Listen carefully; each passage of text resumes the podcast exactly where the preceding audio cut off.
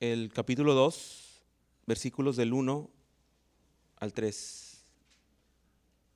Sofonías 2, del 1 al 3. Dice la palabra de Dios, congregados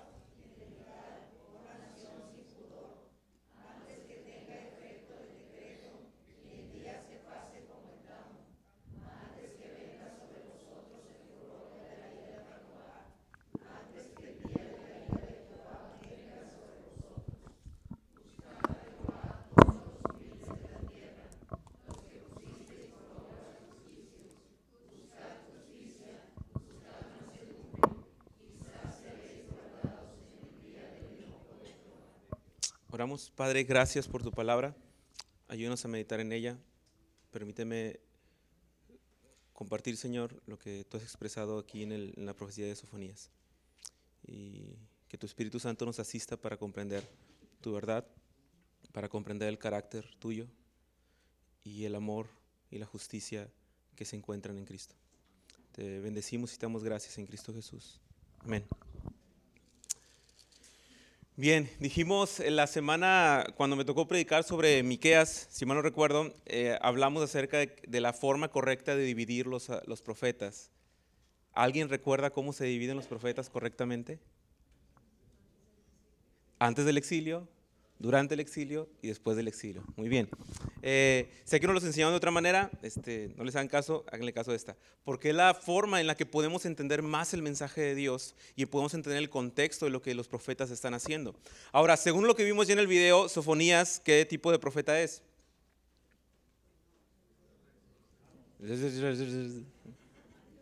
Antes, ¿ok? Es antes de que venga Babilonia a destruir y a conquistar Jerusalén. Y dijimos que Babilonia conquistó Jerusalén en qué año?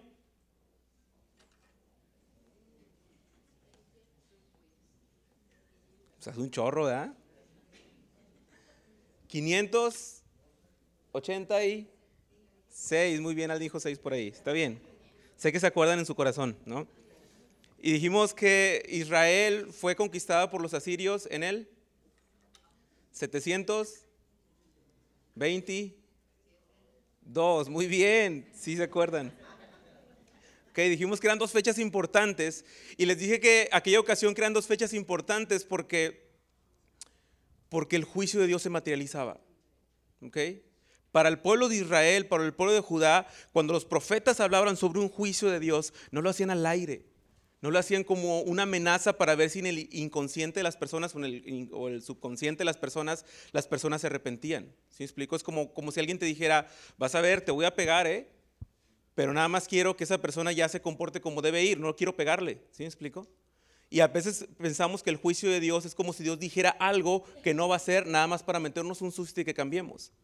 Pero eh, en la historia, en la línea histórica, en el mundo donde vivimos, el 722 y el 586 son el ejemplo más claro que el juicio de Dios se materializó para el pueblo de Israel. ¿Okay?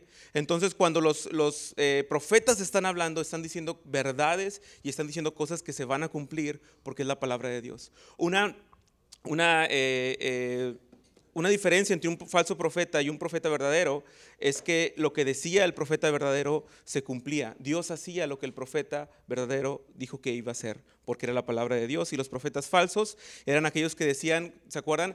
Va a haber paz, no es cierto, no va a haber destrucción, estamos todos bien, Dios es bueno con nosotros, nos ha cuidado siempre, eh, todo va a estar bien, no se preocupen. Y los profetas que estaban con el Señor, si se fijan, todos los profetas han tenido el mismo mensaje. Abacú, Sofonías, Miqueas, Jeremías, todos han dicho, nos van a destruir por nuestro pecado. ¿Se acuerdan? Bien. Muchos han dicho que, que cuando van a, leer el Dios del Antiguo Testamento, pareciera como si es un Dios diferente al Nuevo Testamento. Pareciera que el Dios del Antiguo Testamento es sangre, balas, ¿no? Y, sangre, y espadas y guerras. Y pareciera que el Dios del Nuevo Testamento es solamente amor, este, no tiene juicio contra nadie y, solamente nos ama sin, sin, razón. Y hay un grave peligro aquí, porque como lo estudiamos con el hermano eh, Richard la semana pasada, eh, eh, Santiago dice que toda dádiva y todo don perfecto proviene de dónde? De lo alto, del Padre de las luces, en quien no hay, ¿qué? Sombra ni sombra ni mudanza ni sombra de variación. Dios no cambia. Dios es el mismo ayer, hoy y por los siempre y por siempre. El Salmo 33, 11 dice, "El consejo del Señor permanece para siempre. Los designios de su corazón son de generación a generación." El Salmo 102, 25, 27 dice, desde la antigüedad tú fundaste la tierra y los cielos sobre tus manos. Ellos eh, perecerán, pero tú permaneces. Y todos ellos como una vestidura se desgastarán, como vestido los mudarás y serán cambiados, pero tú eres el mismo y tus años no tendrán fin. Entonces, cuando usted observa en el Nuevo Testamento a un Dios diferente al del Antiguo Testamento, tal vez no está conociendo al Dios bíblico. Y la intención, parte de la intención de la predicación el día de hoy es que podamos ver cómo el Dios del Antiguo Testamento sigue siendo el mismo Dios de nuestra época. Que podamos ver cómo el Dios del Antiguo Testamento sigue teniendo estas dos características que vimos en el, en el video que acaba de pasar. Justicia y qué? Y amor. Cuando alguien, con algún lugar predican un Dios solamente de justicia, de que te va a castigar, de que vas a, te va a ir mal, que si no haces esto Dios te va a, quitar lo que tienes, si em, y empiezan a predicar un Dios solamente legalista y no meten la misericordia de Dios, es un evangelio incompleto. Es un evangelio que no salva. Pero cuando hay otros lugares donde comienzan a hablar solamente del amor de Dios para que la gente sienta bonito, escogen los pasajes de, la Biblia que suenan padres para ponerlos en una canción, pero no escogemos los pasajes que dicen, ay no, que este no lo lean, escóndelo, ¿no? Un amigo hace tiempo, cuando empezó todo esto del, movimiento eh, del, del lobby homosexual, recuerdo que él puso una publicación y él dijo, Jesús es el más gay friendly de todos. Jesús ama a los homosexuales. Cuando yo lo leí, le mandé un mensaje en privado y le dije, oye, entiendo como tu intención, ¿no? Entiendo que tú quieras mostrar amor para el mundo, para la sociedad, incluso para los homosexuales. Y yo estoy de acuerdo contigo, Dios, Dios, Dios, su evangelio es para todos. Y Dios puede cambiar la vida de quien sea. Y la iglesia debe de extender el evangelio y el amor para todos, definitivamente dije, pero tu, tu afirmación está complicada. Porque vamos a imaginar que uno de ellos dice, ábrele, tu Dios es gay friendly, entonces déjame ir a tu iglesia. Déjame leer tu Biblia. Estuvo bien como marketing, le dije. Pero ¿qué vas a hacer cuando él vea que Dios destruyó a Sodoma y Gomorra por ese pecado? ¿Qué vas a hacer cuando Dios condena aún en el Nuevo Testamento esas prácticas? ¿Tienes que decir que le hablaste a otro Dios entonces? ¿No es el mismo Dios? ¿O qué está pasando? No solo es el amor de Dios, sino es la justicia y el amor de Dios, unidos en el carácter de Dios. Dios es el mismo, Dios no cambia. Y, y Sofonías va a comenzar con un juicio universal sobre, sobre todo el mundo, no solo sobre Judá. Ahora, hay una pregunta que probablemente algún amigo o algún compañero de trabajo le ha hecho cuando se entera que usted es cristiano. Y esta pregunta más o menos va así, puede variar un poco, pero dicen, si Dios es tan bueno, si Dios es todopoderoso, ¿por qué no termina con toda la maldad que hay en el mundo? ¿Le han, hecho esa pregunta tal vez? ¿No? Y usted dice, eh, eh, no, pues es que, y se acuerda un video que vio en YouTube, ¿no? Dice, no, es que la maldad es la, es la ausencia de Dios, o sea, o sea, Dios es como un peluquero, o sea, si yo no voy a que me, me corten el pelo, pues yo voy a andar siempre despeinado. Entonces el, el, mundo no va a Dios, por eso hay maldad, ¿no? Y comenzamos a explicar cosas raras, ¿verdad? Una mejor explicación sería la siguiente. Cuando le pregunten que por qué Dios no termina con todo el mal, lo que usted puede decir, ya lo hizo. Una ocasión lo hizo erradicó el mal por completo de nuestro mundo. ¿Alguien se acuerda cuándo fue? ¿Eh? Antes de eso, el diluvio. De hecho, fíjense lo que va a decir Sofonías, es interesante. Sofonías dice, estoy en el capítulo 1, versículo 2, eliminaré por completo de la faz de la tierra, declara el Señor todo de la faz de la tierra. Eliminaré hombres y animales, eliminaré las aves del cielo y los peces del mar, y haré tropezar a los impíos, extirparé al hombre de la faz de la tierra, declara el Señor. Esto se parece mucho a lo que dijo en Génesis. Jehová vio, estoy en Génesis, no, lo busquen, lo voy a leer yo, Génesis 6, 5 al 7. Jehová vio que la maldad del hombre era mucha en la tierra y que toda tendencia de los pensamientos de su corazón eran de continuo solo mal. Entonces Jehová lamentó haber hecho al hombre en la tierra y le dolió en su corazón. Y dijo Jehová, arrasaré de la faz de la tierra los seres que he creado, desde el hombre hasta el ganado, los reptiles y las aves del cielo, porque lamentó haberlos hecho. Pero Noé halló gracia a los ojos de Jehová. Cuando alguien dice, ¿por qué Dios no termina con el mal? Una buena respuesta sería decir, bueno, son varias cosas. Una ya lo hizo en algún tiempo. No creo que no quieras que lo haga de esa manera hoy, ¿no? Porque la siguiente discusión está en que es mal. Porque estamos en una sociedad que no se considera pecadora, estamos en una sociedad, en un mundo donde no nos consideramos pecadores. Entonces queremos que Dios termine con el mal, pero no con el mal que yo hago, sino con el mal que hace el vecino. Pero Dios sí termina con la maldad. Pero el celo de Dios y la ira de Dios sí está sobre radicar con el mal en todas sus presentaciones. Y lo que está comenzando a decir Sofonías en esta primera parte que habla de la justicia de Dios, que es la parte dura, ¿no? Si, si, usted leyera Sofonías 3, eh, eh, va a tratar de pasar el capítulo 1 y el capítulo 2 así con los ojos cerrados, pasar por el capítulo 3 en los primeros siete versículos, medio abriendo así, y ya cuando sigue el 9 en adelante, ya se quita la mano y ya empieza a leer las, las frases que pueden ir en una canción. Pero para llegar ahí, Sofonías está hablando del carácter justo de Dios. Y es algo que la iglesia hoy en día necesita escuchar. Necesitamos escuchar el carácter justo de Dios. Y es complicado escuchar que alguien es justo completamente. Es complicado escuchar que alguien es justo 100% porque a nuestro alrededor, en nuestra vida, no hemos conocido un solo justo por completo. Puede haber uh, alguien de su familia que admira mucho, que hizo muchas cosas por usted, que es un ejemplo de vida, pero no es alguien justo completamente. A su alrededor no puede ver tal vez a alguien que sea completamente justo. Entonces cuando nos hablan de alguien que es completamente justo, nos cuesta trabajo entender esta, e, esta realidad de que alguien es completamente justo. Entonces Sofonías comienza diciendo, algún día Dios va a destruir todas las cosas va a quitar de la faz de la tierra todas las cosas. Como lo hizo anteriormente con Noé, Dios lo va a volver a hacer en algún momento. Y eso es lo que cree la vida eh, eh, el creyente, eso es lo que nos enseña la palabra. Algún día este mundo pasará por el fuego y terminará y estaremos en un mundo nuevo. Todo será destruido. Yo ya quiero que se destruya el, el estadio de Monterrey, nomás no da una. Los chicos tal vez quieren que se destruyan las universidades y las escuelas.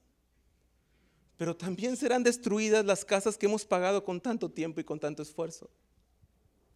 Pero también será destruido todas las posesiones y los bienes que tanto hemos atesorado con tanto tiempo. En algún día llega un juicio final donde todas las cosas serán destruidas. Pero Sofonías ahora va a centrar su atención en Judá. Dice el, versículo 4, extenderé mi mano contra Judá y contra todos los habitantes de Jerusalén. Y cortaré de este lugar el remanente de Baal y los nombres de los ministros idólatras junto con sus sacerdotes. A los que se postran en las terrazas ante el ejército del cielo, a los que se postran y juran por el Señor y juran también por Milcom, a los que han dejado de seguir al Señor y a los que no han buscado al Señor ni le han consultado. Cuando leemos los profetas, otra cosa en la que usted debe tener, poner mucha atención, tenemos que poner mucha atención, es en los pecados que se cargan al pueblo. ¿Qué clase de pecados o por qué es que Dios los está juzgando? Y aquí vemos varios, varios pecados del pueblo. Número uno, los líderes comenzaron a confiar y se postraban ante Baal, se postraban ante la astrología, la luna y las estrellas, juraban por Milcón, pero también juraban y adoraban al Señor. Es decir, había una especie de sincretismo, ¿no? Palabra dominguera. Sincretismo es la mezcla de creencias o de religiones, ¿no?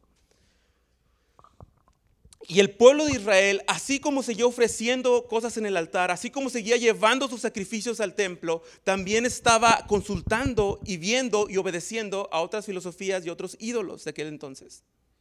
Era complicado porque el, dios Baal, creo que les he explicado, eh, eh, o Moloch, que era como un remanente de él, había una, había una estatua una especie de, de, sí, de estatua de Moloch que tenía sus manos extendidas. Y, había como una pendiente sobre sus manos donde iba a dar hacia un lugar donde había mucho fuego. Porque los rituales eran que tú ponías a un hijo tuyo en sus manos. El bebé rodaba hasta llegar a las cenizas y ser quemado. Por eso dice que Manasés pasó por el fuego a sus hijos. Hubo gente, hubo reyes, hubo gobernantes que ofrecieron a sus hijos al dios Moloch para ganar una batalla, en lugar de confiar en el dios de los ejércitos. La situación con Israel, con Judá, estaba complicada. Baal, el dios de la fertilidad, de, los animales, de la abundancia, de las guerras. Eh, muchos ofrecieron sus vidas a Baal porque Baal les daba lo que ellos querían. Y este es el problema de la idolatría. No es un simple hecho ritual. No es que yo haga un ritual y sea un idólatra, sino que lo material se convierte en la fuente de nuestra bendición. La idolatría tiene que ver con que quitamos a Dios de nuestro lado, quitamos a Dios de nuestras vidas y todo lo material, todo mi, esfuerzo, mi capacidad, lo que yo soy, lo que yo pienso se convierte en mi Dios.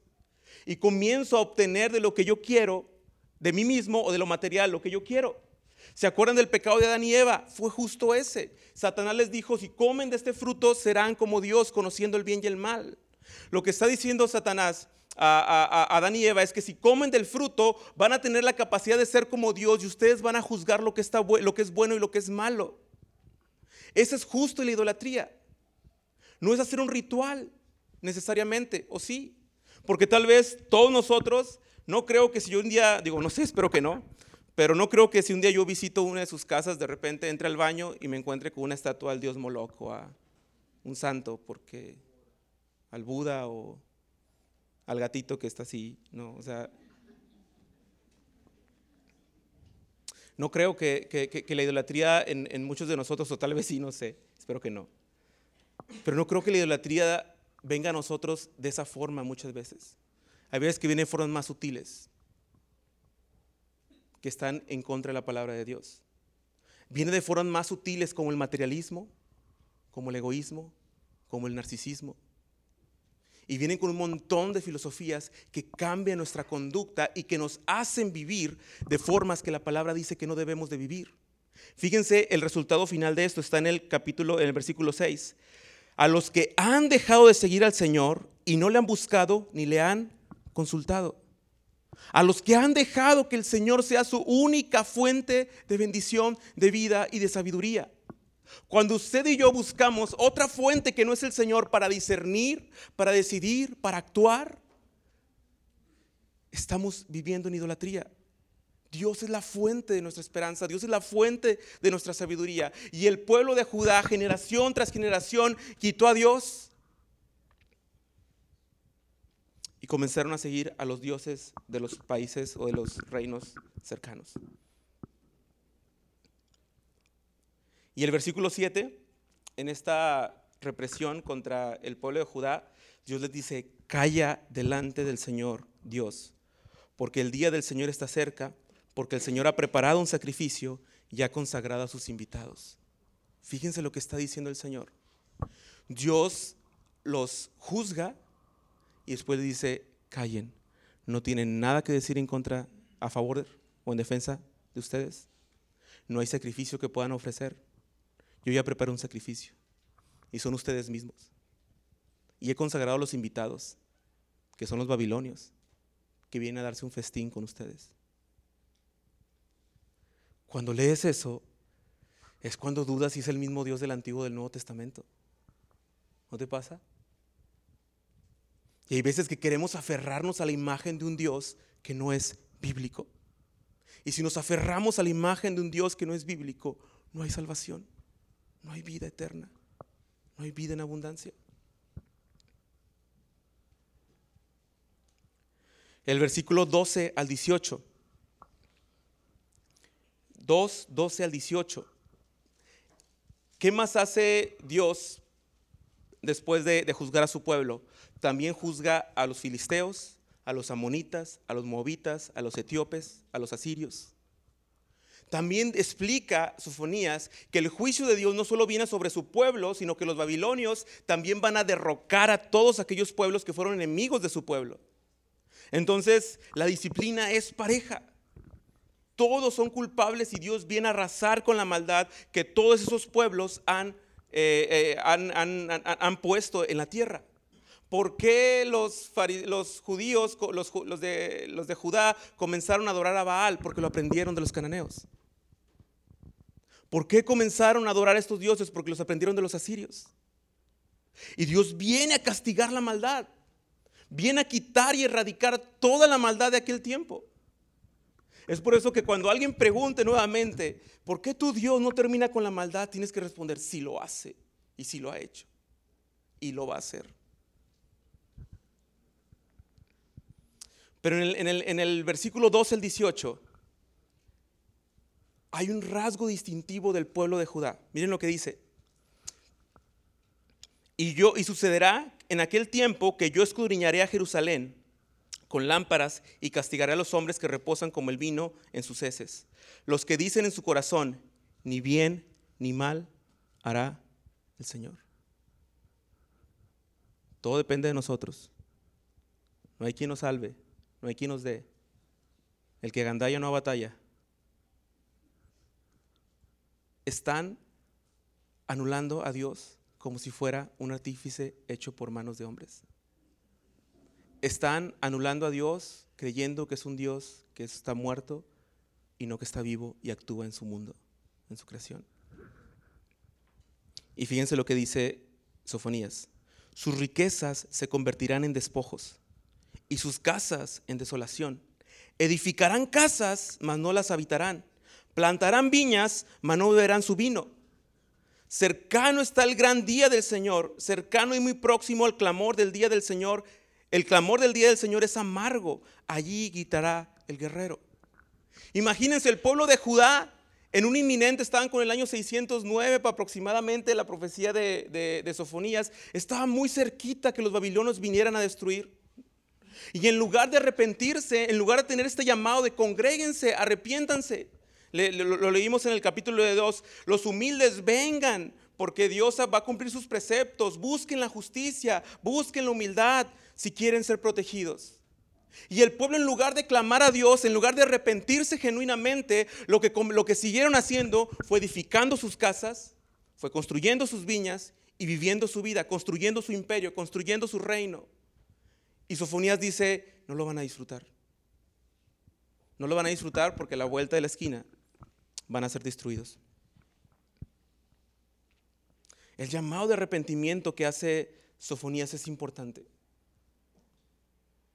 Y el llamado de arrepentimiento que también Dios hace para la iglesia es importante.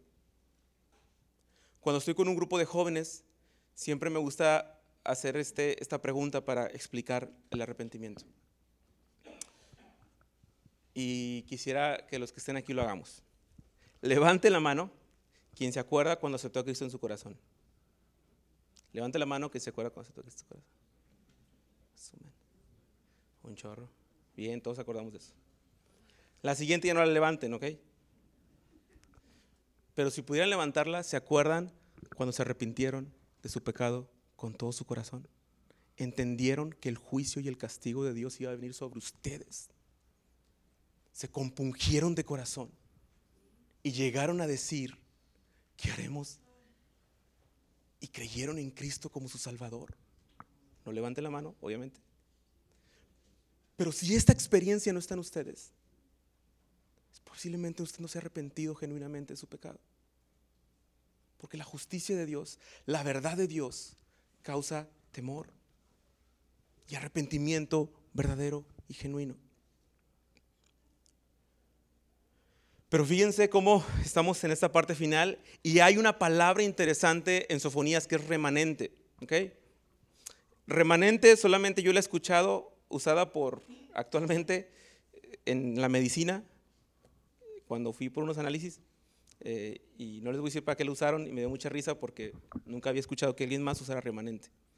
Pero cuando la Biblia habla de un remanente, en el, en el 2.7, vean lo que dice el 2.7, La costa será para el remanente de la casa de Judá. Allí apacentarán y en las casas de escalón reposarán al atardecer, porque el Señor su Dios los cuidará.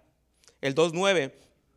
Por tanto, vivo yo, declara el Señor de los ejércitos de Dios de Israel, que Moab será como Sodoma y que los hijos de Amón como Gomorra, campo de ortigas y mina de sal, una desolación perpetua. El remanente de mi pueblo los saqueará. Y el 3.13 dice, el remanente de Israel, en el remanente de Israel no habrá injusticia ni mentira en su boca. Ahora póngase a pensar todas aquellas veces en las que Dios juzgó al mundo, empezando tal vez por Noé. ¿Terminó Dios con todo el mundo o hubo un remanente? La familia de Noé. ¿no? Cuando Dios castigó a Sodoma y a Gomorra, ¿destruyó a todos? ¿A quién dejó? A Lot. ¿Se acuerdan? Y si así nos vamos, se darán cuenta que cada vez que Dios emitía un juicio de destrucción sobre su pueblo, siempre había un remanente. Siempre Él cuidaba a su pueblo. Cuando estuvo el pueblo a punto de ser muerto y exterminado por completo en Egipto, Dios sacó un remanente que llevó al desierto. Cuando en el desierto Dios los juzgó porque no anduvieron en sus ordenanzas y les dijo, los mayores de 20 años no van a entrar a la tierra prometida y ni Moisés entró, solamente Josué y Caleb y los menores de 20 años de aquel entonces, hubo un remanente de adolescentes y de niños que, y, y de no nacidos que iban a entrar a la tierra prometida. Cuando llegó la tierra prometida y comenzaron con sus reyes, hasta llegar a este momento, Dios dice, los van a destruir, pero va a haber un remanente del cual Dios va a tener misericordia. Y finalmente llegamos al capítulo 3. A pesar de la misericordia de Dios, porque Dios fue misericordioso con ellos. Fíjense lo que dice lo que dice este pasaje.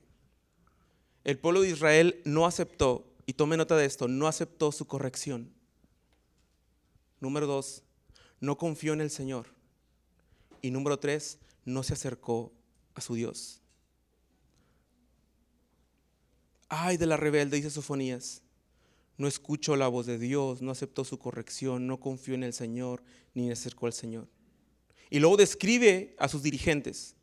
Sus príncipes son leones rugientes, solo están buscando a quién quitar. Sus jueces son lobos al anochecer y a la mañana ya no dejan nada. Parecido a lo que pasaba con Miqueas, ¿se acuerdan? Sus profetas son, son orgullosos. Sus sacerdotes han profanado el santuario y violado la ley. Y después dice el 5, el Señor es justo en medio de ella, no cometerá injusticia. Pero Dios es justo en medio de su pueblo y no cometerá injusticia. Cada mañana saca a la luz su juicio, nunca falta, pero el injusto, ¿qué dice? Ponga atención en esto, iglesia. El pastor Richard la semana pasada habló sobre Santiago. ¿Se acuerdan? Que dijo que hablamos sobre el hombre, que el hombre natural se ve en el espejo y va y se olvida de lo que tiene que cambiar. Venimos a la iglesia, escuchamos la palabra, pero somos oidores olvidadizos porque la palabra nunca hace nada en nuestras vidas, tal vez. O porque tenemos muchos prejuicios o porque tenemos muchas cosas para no obedecer la palabra de Dios, tal vez. Pero por lo que Dios está juzgando a su pueblo es porque cada mañana saca su juicio, saca su luz, saca su ley, saca su palabra. Pero el injusto, los que están obrando mal, no tienen vergüenza. Pareciera que usted, cristiano, creyente, de años tal vez, le predican una otra y otra vez el Evangelio y parece que ha hecho un callo de vergüenza que la palabra ya no hace nada en sus vidas. Que la palabra ya no hace nada y no permea en sus vidas. El pueblo está en un grave problema. Dice un autor, el asunto más delicado y que arroja mayores consecuencias en la vida de todos los hombres y los cristianos es el lugar que le damos a la palabra de Dios. Usted puede definirse creyente o no creyente si usted ama y atesora la palabra de Dios. No si viene a la iglesia, no si sirve en algún ministerio, no si es pastor, no si es líder de hace muchos años. Si usted ama y atesora la palabra de Dios, en eso hay vida, en eso hay abundancia. Llegamos a la parte bonita, la restauración del pueblo de Dios. Pero ya que hemos escuchado la justicia de Dios y que vamos a escuchar lo que Dios va a hacer con su pueblo, creo que muchos ya tenemos esperanza, muchos estamos desesperanzados, muchos estamos empobrecidos, muchos estamos como el sermón del monte, bienaventurados los pobres, porque ellos serán consolados. Y quiero enseñarles, antes de hablar sobre la restauración del pueblo, una imagen acá, que les pedí a los chicos que tuvieran. Esta es la parte de clase, pero me ayudarán a explicar. Hay dos círculos ahí. No es nada de Feng Shui ni nada de cosas. Hay dos círculos ahí. El primer círculo representa la era donde vivimos, ¿no? La creación, el mundo en el que vivimos. El círculo de allá representa el mundo que está por venir cuando Cristo regrese. Pero se dan cuenta que los círculos se unen en, en una parte. Y hay dos líneas. La primera línea es la venida de Cristo. Y la segunda línea es la segunda venida de Cristo cuando Cristo regrese. Entonces, lo que vivimos ahora, vivimos como en un momento donde hay una mezcla de las dos cosas. Vivimos en, este, en esta tierra, seguimos enfermándonos, seguimos pasando hambre a veces, algunos no se ven con mucha hambre, pero eh, seguimos pasando dolores, pero también estamos disfrutando de la gracia y la bendición de Dios que está por venir en Cristo Jesús. ¿okay? Entonces, cuando usted lea esta parte de, de, de, Sofonías 3, del 8 en adelante, usted va a darse cuenta que hay cosas que ya estamos viviendo, pero hay cosas que solamente vamos a vivir después de que Cristo regrese. ¿Se me está dando a entender? Y, y, en estas cosas donde ya estamos viviendo, diríamos que el círculo de allá representa un mundo donde ya no hay juicio, donde Dios ha placado su ira en Cristo Jesús completamente y vivimos por Él para la eternidad. Pero el juicio de acá representa un mundo que todavía va a ser juzgado. ¿Sí me suele entender? Por algo, la segunda línea cuando Cristo viene se llama juicio ¿qué? Final. ¿Okay? Ya cuando estemos con Cristo, vamos a disfrutar de Él por toda la eternidad y para siempre.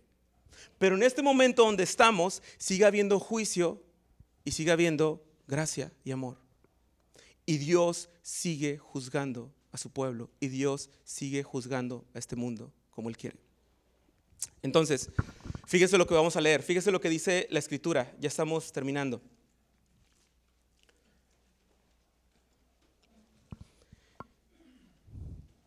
Por tanto, esperadme, declara el Señor, hasta que eh, me levante como testigo, porque mi decisión es reunir a todas las naciones, juntar a todos los reinos para derramar sobre ellos mi indignación, sobre el ardor de mi ira, porque el fuego de mi celo toda la tierra será consumida. En ese tiempo daré a los pueblos labios puros para que todos ellos invoquen el nombre del Señor, para que les sirvan de común acuerdo. Y el video nos dijo que hacía ilusión, y lo dijo muy bien, a la promesa de Abraham. ¿Se acuerdan cuál era la promesa de Abraham? En ti serán benditas todas las naciones de la tierra. Aquí involucradas un montón de naciones. Y en el, pasado, la promesa de Dios no solo fue para, para el pueblo de Israel, sino fue una promesa para todas las naciones de la tierra. Y, y Sofonías está diciendo que en aquel tiempo Él iba a dar unos labios puros para que invocaran el nombre del Señor. Y la promesa de Abraham es firmemente cumplida en el día del Pentecostés. ¿Se acuerdan?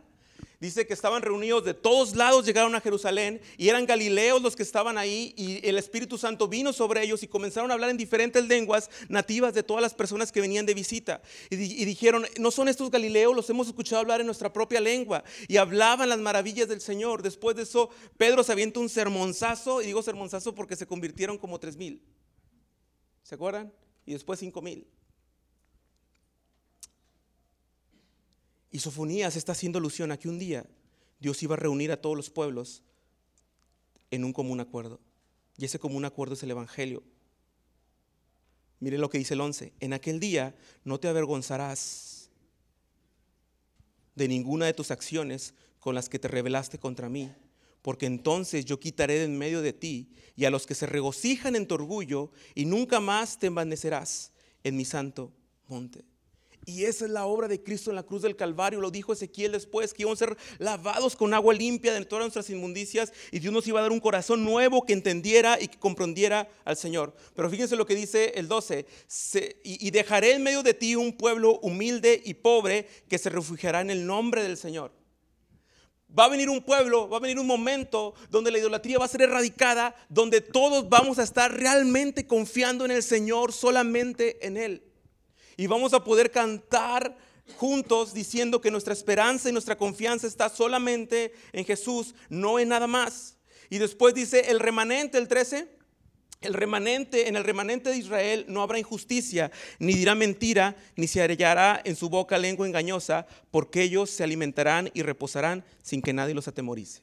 Pregunta, ¿esto ya se cumplió o todavía no se cumplió? ¿Que sí o no? Una buena respuesta sería sí, pero todavía no. Les voy a explicar por qué. Porque si usted, alguien le dice, oye, vente a mi iglesia, mi iglesia está bien padre, mi iglesia, mira, nadie miente. O sea, la mentira ahí la castigamos, les mochamos las manos y mienten.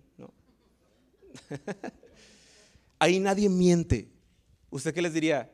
Ah, sácate, mentiroso, ¿para qué voy a tu iglesia? Oye, en mi iglesia no hay injusticias, a donde yo voy no hay ninguna clase de injusticias. Allá, todos vivimos sin que nadie nos atemorice. Y nosotros estamos preocupados por muchas cosas. Este es un claro ejemplo de cosas que sí vivimos ya, porque también Dios ha quitado la mentira de nuestra boca. Amén. Dios ha quitado la falsedad de nuestra vida. Luchamos con eso aún. Pero la obra de Cristo se ha hecho presente en nuestras vidas para cambiarnos y transformarnos de esa manera. Pero cuando Cristo regrese, déjenme la, imagen que tenía. Cuando Cristo regrese en la segunda línea, en el segundo círculo, ahí sí la mentira va a estar, ¿cómo? Radicada. Al más mentiroso que conozcas, que Dios haya transformado, lo vas a ver por primera vez hablando puras verdades. ¿Te imaginas? Y todo eso por la obra de redención de Dios profetizada desde Sofonías. Ahora, fíjense eh, eh, eh, esta parte que está maravillosa. Versículo 15. El Señor ha retirado sus juicios contra ti, ha expulsado tus enemigos. El rey, del, el rey de Israel, el Señor está en medio de ti. Ya no temerás mal alguno. Ya no temerás al juicio de Dios porque Dios ha quitado su juicio contra ti. ¿Y cómo es que Dios quita el juicio de su pueblo? ¿Cómo es que Dios quita el juicio de su iglesia?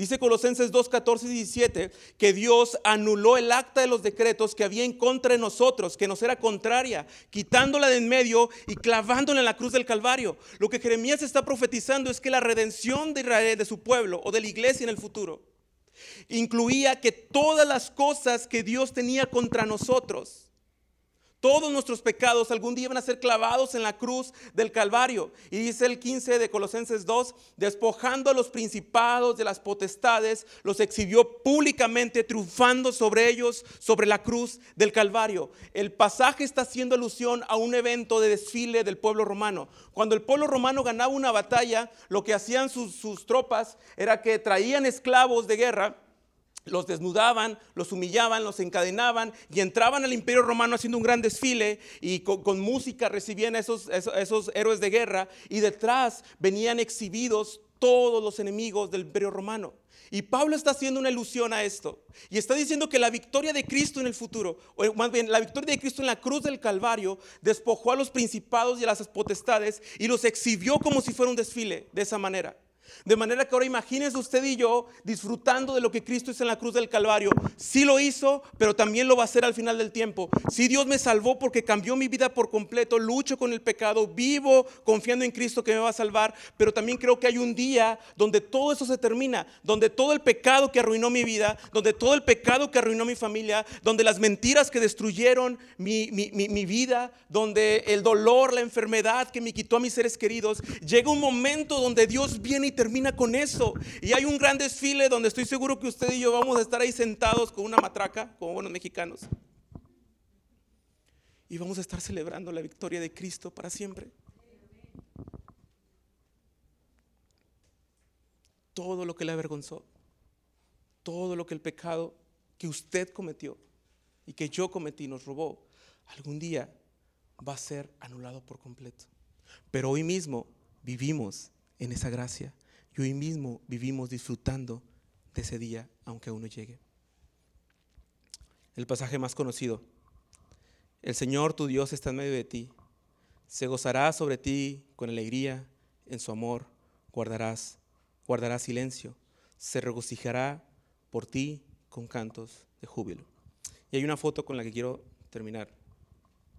Hoy en la mañana estaba eh, desayunando en la mañana y la forma en la que Daniel baja las escaleras es arrastrando las pompis hacia el siguiente escalón, ¿no? Entonces de repente la veo bajar y la vi y sonrió y la obligué a tomar una foto. La sonrisa esa ya es falsa porque la, que fue en vivo no la vieron ustedes, ¿ok? Pero esta sonrisa ya es la segunda sonrisa, que la sonrisa obligada.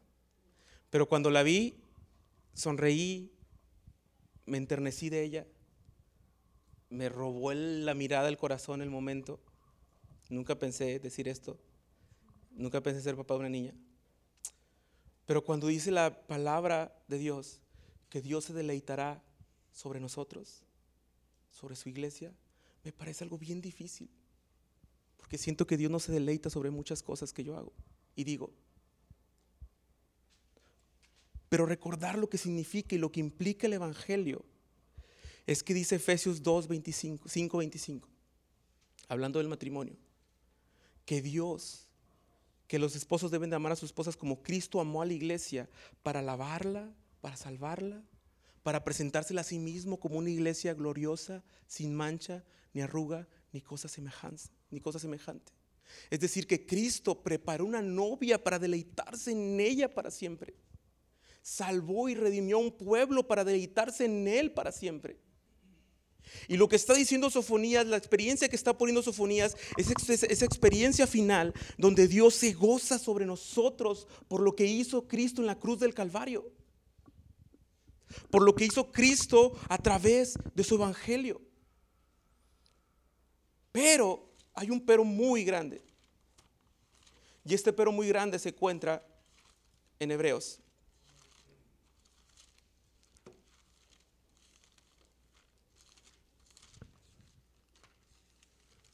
Hebreos 10. Dice Hebreos 10 lo siguiente. Porque si continuamos pecando deliberadamente, después de haber recibido el conocimiento de la verdad, ya no queda sacrificio alguno por los pecados sino, una, sino cierta horrenda expectación del juicio y de furia de un, de un fuego que ha de consumir a los adversarios. Cualquiera que viola la ley de Moisés muere sin misericordia por el testimonio de dos o tres testigos. ¿Cuánto mayor castigo pensáis que merecerá el que ha hollado bajo sus pies al Hijo de Dios y ha tenido por inmunda la sangre del pacto por el cual fue santificado y ha ultrajado el Espíritu de gracia? Pues conocemos que Él dijo, mía es la venganza, yo pagaré otra vez, el Señor juzgará a su pueblo. Horrenda cosa es caer en manos del Dios vivo. ¿Se da cuenta cómo es el mismo Dios ahora sí? Y estamos en el Nuevo Testamento. Dios sigue juzgando a este mundo. Dios sigue juzgando a su pueblo. Y lo juzga, al pueblo pasado lo juzgó porque le dio una ley que no cumplió. A usted y a mí nos juzga porque nos dio la gracia de Cristo.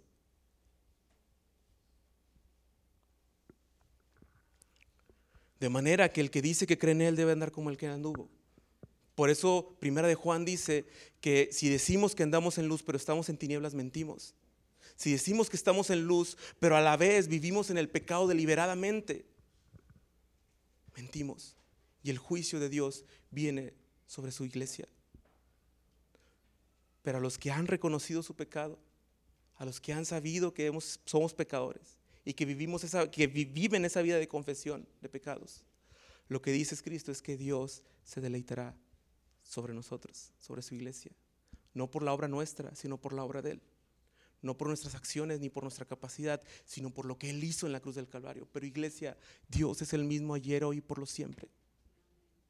De manera que quien rechace al Hijo de Dios va a merecer una condenación eterna, de la cual ni siquiera Sodoma, Gomorra, ni siquiera el diluvio, ni siquiera los babilonios, ni siquiera los asirios se le compara.